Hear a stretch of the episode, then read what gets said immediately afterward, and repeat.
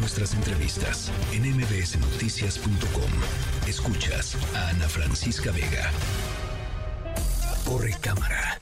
Cine, cine, series, series, stream, stream, stream. Con Arturo Magaña.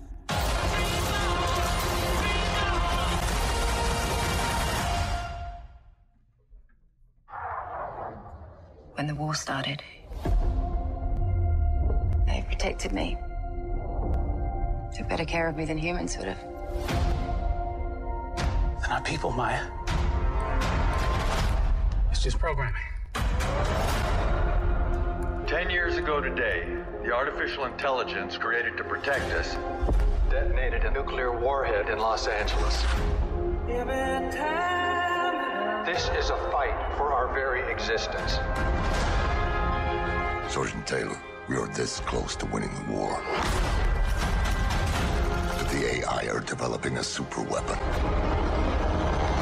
Retrieve it. Or they win.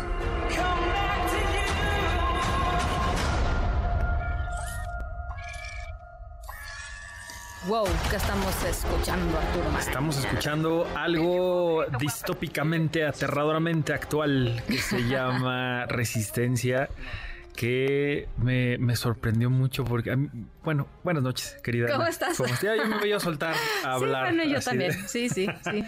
No, pero es que hay, hay cosas que me apasionan mucho, como ya lo saben, una de ellas es Star Wars, por varias razones, pero una de ellas es porque siempre he sentido que la ciencia ficción tiene una cosa tan espectacular, Sí. tan padre de contarnos muchas cosas en futuros distópicos que son al mismo tiempo un espejo de la realidad. Me ¿no? encanta. Y podemos enlistar las historias que tú quieras, los libros que tú quieras, los autores Son que tú es quieras. maravilloso. Sí, y creo que hay una moraleja siempre muy interesante. Siempre. Y ahora eh, me encontré con una película que habla sobre eh, los que cuestiona los principios de la raza humana y que al mismo tiempo nos habla de una de los alcances de una inteligencia artificial aparentemente capaz de aniquilarlo todo.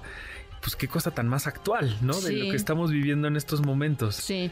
Eh, sí, bueno, y es la preocupación de muchísimos seres humanos alrededor del planeta. Este, Exactamente. que- que estamos lejos de ahí, pues, Sí. pero, pero bueno, pues justamente esto es, o sea, este, este arte es lo que nos acerca a esas posibilidades. Sí, y nos permite eh, quizá analizar las cosas de una perspectiva diferente y de una forma diferente. Y me parece que eso es lo que hace esta película Resistencia, dirigida por uno de mis directores favoritos de los últimos años, llamado Gareth Edwards.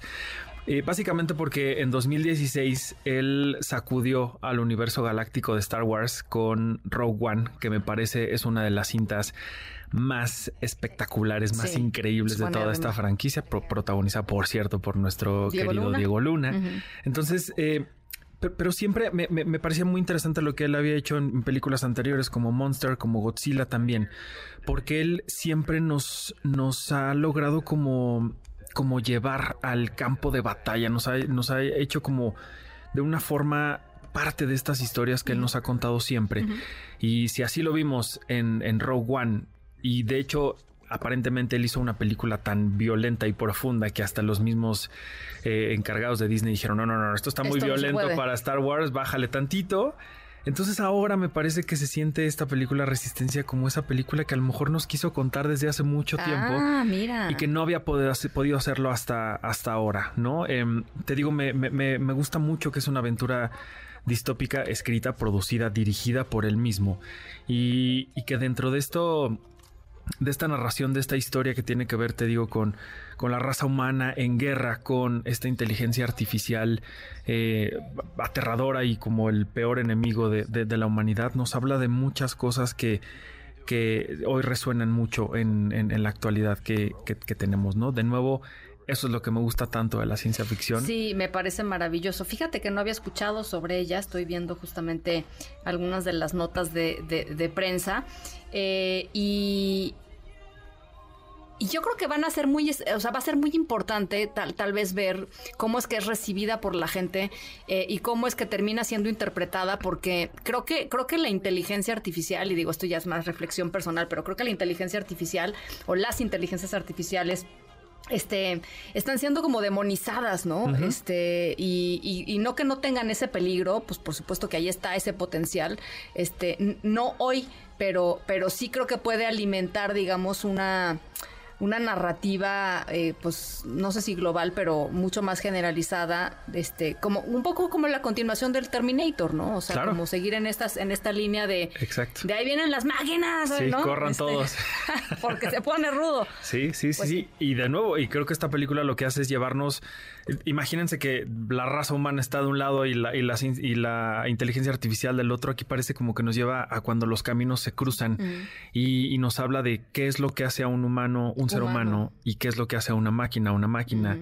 y si hay alguna diferencia entre unos Qué y otros. interesante, qué Está muy padre. interesante. Sí, me, me gustó mucho, es una gran sorpresa. Eh, te digo, es un director muy talentoso que ya nos había sorprendido en varias ocasiones con sus películas y que, y que hoy a mí me, me emocionó mucho. Y te digo, después de, de haber em, pues, visto esta película y de sentir eh, eso que, que esta es como la cinta que él nos había querido contar desde hace Ah, mucho tiempo. que ese dato está bueno porque, Sí. porque para todos los fans también de, de Star Wars y de Rogue One, este, pues seguramente van a decir, ah, mira, pues vayamos a ver esta, ¿no? Claro, y además agradece siempre este tipo de, de- de visiones tan, tan valientes, ¿no? Que quieren hacer cosas diferentes, que, que se atreven a, a presentar propuestas así de, de arriesgadas, pero al mismo tiempo que nos hablan de algo que a mí me ha gustado mucho de Garrett, que incluso alguna vez cuando tuve oportunidad de entrevistarlo por Rogue One me lo, me lo compartió.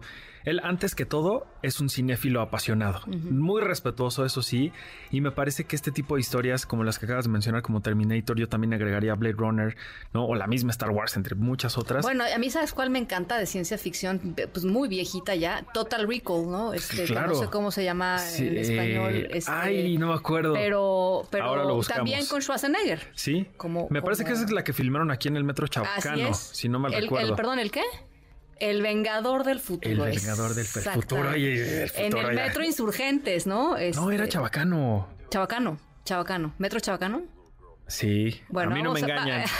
Ahorita les damos el otro. Qué, qué peliculón. ¿no? Sí. Qué barbaridad. Sí, sí, sí. Pero es en esta línea, ¿no? Exactamente. sí. Padrísimo. Mira, algún día ah, te, te voy a traer eh, de esas eh, cintas clásicas de la ciencia ficción para que hablemos más a, Órale. a profundidad Me de ella. Pero por lo pronto vayan a ver Resistencia, que, que me gustó mucho y, y estoy seguro que a ustedes les va, les va a encantar. Y si no han visto Rogue One por alguna razón, véanla. Y si son como yo que la ven cada tercer día, háganlo porque lo van a disfrutar muchísimo.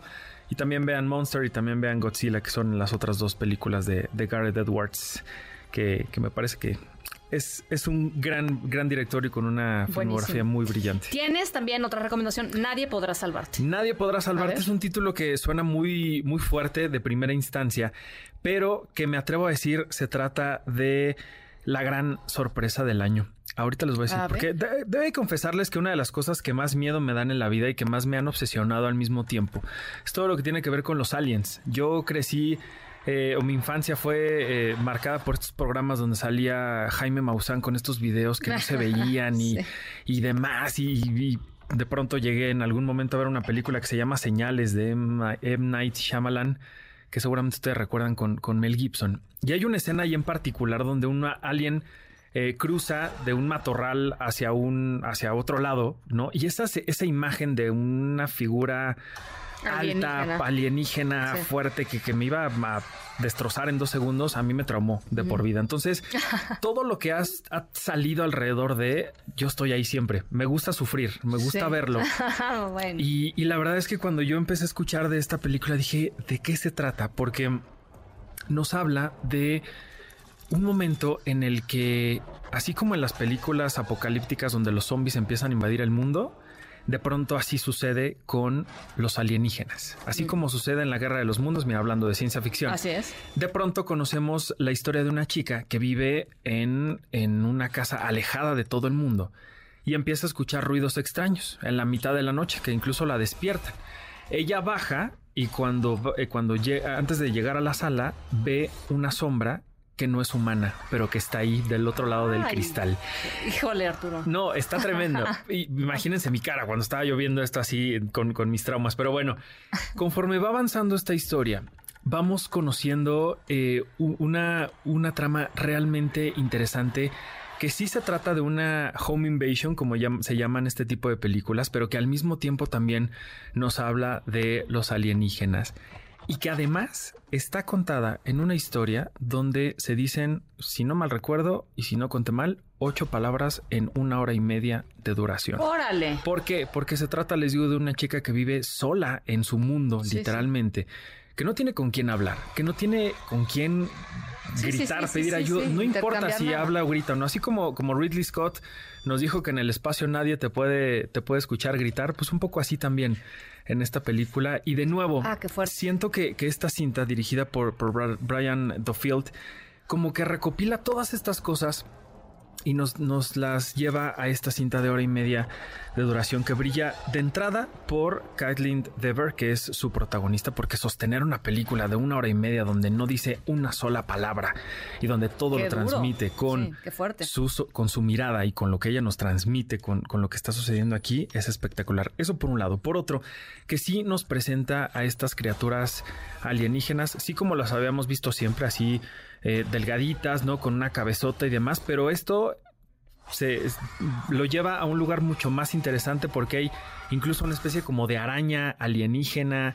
En, bueno, no les voy a contar más. Yo estoy, estoy hasta emocionado de, de- de esta película, pero me, me- me gusta porque lleva como todo eso a un lugar eh, realmente extremo. Pensaba mucho en, en- en Jurassic Park, en esta película de, de Steven Spielberg, y en esta secuencia donde los velociraptors están cazando a los niños. No sé si te Ah, acuerdas. Sí, claro, cómo no, cómo, cómo olvidarla. Bueno, eso es lo que se replica en esta casa, en, en esta, al principio de esta, de esta película. Eh, y pues, ¿qué les puedo decir? Estoy seguro que, que les va a sorprender muchísimo. El, eh, hay cosas que, que no me gustaría mencionar como para no Spoiler. sesgar su, su opinión ni, ni demás, pero me parece que sí es una apuesta muy arriesgada, muy interesante y que de nuevo habla de los alcances que las historias tienen cuando hay una mirada autoral, cuando hay una valentía, cuando hay esta, eh, eh, este acto propositivo de querer contra algo y hacerlo de una forma diferente. Bueno, pues eh, ahí están las dos recomendaciones, eh, las dos muy buenas. La res- resistencia, no, no es la resistencia. Resistencia, Resistencia, resistencia. y nadie podrá salvarte, Arturo. Gracias. Oye, por cierto, Rafael nos dice, la película fue filmada en la estación Insurgentes Chabacano y Pantitlán, línea 9, que estaba todavía en construcción. Ah, mira. Eh, muchas gracias, Rafael, por escucharnos. Buen dato. Buen dato. Gracias, Arturo. Gracias a ti. Buenas noches. Noticias.